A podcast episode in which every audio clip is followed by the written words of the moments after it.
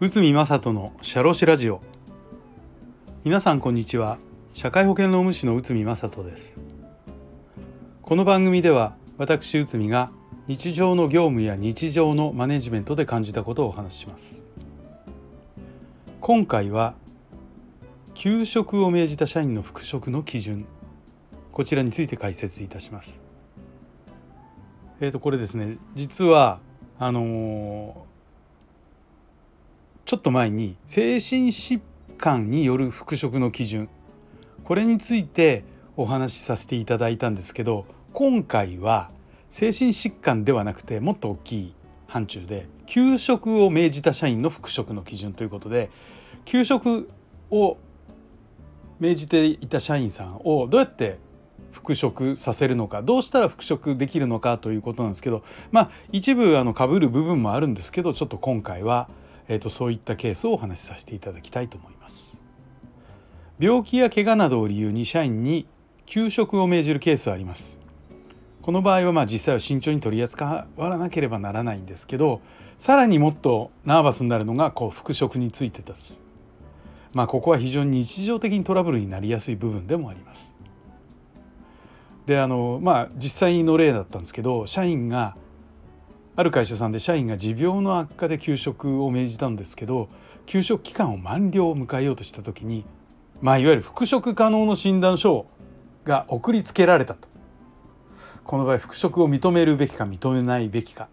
なんていう判断あのご相談がありましたと。でまずですね休職の定義を確認しますがこれは社員に業務を社員に業務をすることができない理由が発生したことにより会社会社は雇用関係を維持しつつも仕事を免除する。このことを言います。そして病気や怪我が治って就業可能という状態になれば復職をさせるということになります。しかし病気などが治らない場合は休職期間満了で退職または解雇となるのですそこでよくトラブルとなるのがこの治るということについての基準です。まあ実際にですね、えーと、古いこの裁判の裁判例あるんですけど昭和40年ですね浦和地裁のもので、えーと、足踏みミシンによる業務に従事する社員が椎間椎間板ヘルニアとなって休職したと。で社員が再三復職を要求したにもかかわらず会社がこれを拒否で休職期間満了に伴い会社は解雇社員は休職自由が消滅したということで裁判を起こしたと。で裁判は、えー、労働条件復職の条件は以前の業務に従事する程度に回復していることでしょうと確認しました。で病状が回復したとは言い難いし以前の業務に従事できる程度までは回復はしていないんじゃないかとこれ裁判所が判断しましたそしてこれは会社側が、えー、会社側の主張が通ったということになります。この判決後多くの裁判で同じような判断がされてきましたが復職する条件は以前の業務ができるようになっているかどうかということです。まあ、精神疾患の場合、まあ、同じような復職について、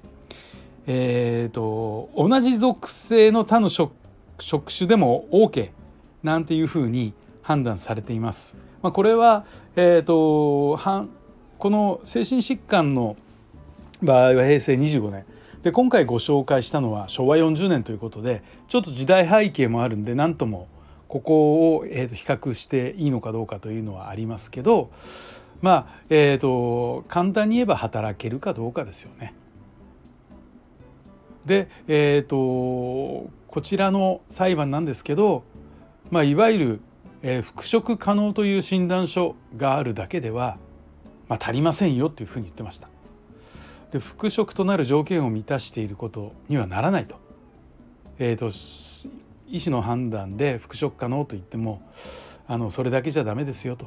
特に社員の主治医は会社の仕事がよく分かっていないのが現実ですから、えーと、そういった状態で、えーと診断書を盾にですね復職可能だって言われたから復職させなさいという判断は、厳しいですよということです。しかし社員としてはこのような診断書をもらう以外に立証する手立てがなかなかない会社としても、まあ、どう判断すべきかを困っているということですよね。まあ、そういった場合ですねいわゆる、えーと、トライアルですとかあとはセカンドオピニオンというようなところで意見を求めるのも一つの手段かもしれません。はいということで今回は給食を命じた社員の復職の基準についてということで解説させていただきました。本日もお聴きいただきありがとうございました。